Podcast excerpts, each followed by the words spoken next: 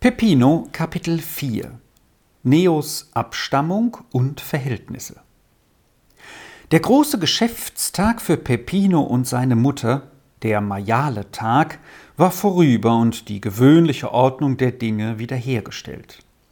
Da saß Frau Bertolini unter ihrer Tür gegen die Straße zu und nähte emsig fort. Lange Zeit, ohne auch nur den Kopf zu heben, nicht einmal, wenn Kunden an den Tisch herantraten, denn sie wusste, Peppino war da.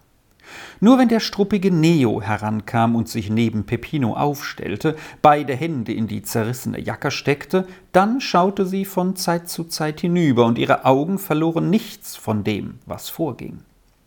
Der Tisch mit den bunten Flaschen stand da an seinem Platz, und zwischen dem Tisch und der Tür saß Peppino auf einem Schemel und flocht mit gewandten Fingern seine Strohhalme zu einem Körbchen zusammen. Die Arbeit hatte ihn die Mutter gelehrt, die sich selbst auch damit beschäftigte, wenn einmal wieder alle Löcher in Peppinos Wämschen und Hosen gestopft waren. Hier und da kam immer einer, oder es kamen auch mehrere gegangen. Die nahmen sich eine Zwiebel vom Teller und ein Brot dazu, oder einer wollte einen Schluck haben. Da war denn Peppino flink bei der Hand und half.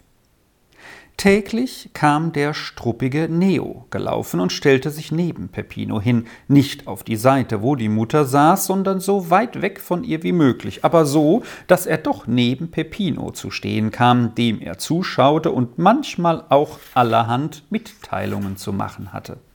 Er machte diese aber immer nur mit halben Worten, schon aus Faulheit und weil er meistens die ganzen Worte nicht fand, auch weil er immer ein wenig scheute vor den Blicken der Frau Bertolini. Neo hatte nie etwas zu tun.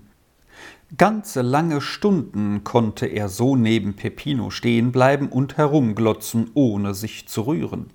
Vorn und hinten hingen die Fetzen an ihm herunter, und auf seinem Gesicht lag der Schmutz so reichlich, dass er alle Farben hatte.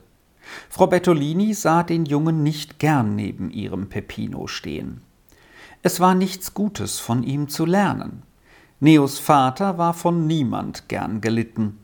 Einmal ging er mit einem Sack auf dem Rücken umher und sagte, er habe Waren zu verkaufen.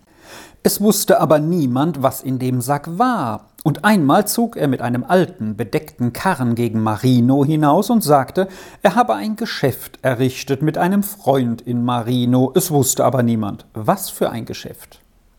Öfter stand er auch, wie sein Sohn, mit den Händen in den zerrissenen Taschen an einer Straßenecke, wo es laut zuging oder etwas zu vernehmen war, und horchte nach allen Seiten hin. Jedermann in Albano kannte den schielenden Matteo, denn er war immer und überall zu sehen, trotz seiner vielfältigen Geschäfte. Seine Frau war schon lange tot. Er wohnte allein mit einem Jungen draußen vor Albano gegen Marino zu in einem kleinen verfallenen Gebäude, das einmal ein Haus gewesen sein konnte. Jetzt sah es mehr wie ein Ziegenstall aus. Ursprünglich hieß der Sohn auch Matteo, als kleiner Junge wurde er aber Martino genannt, und so wurde der Kürze wegen ein Neo daraus.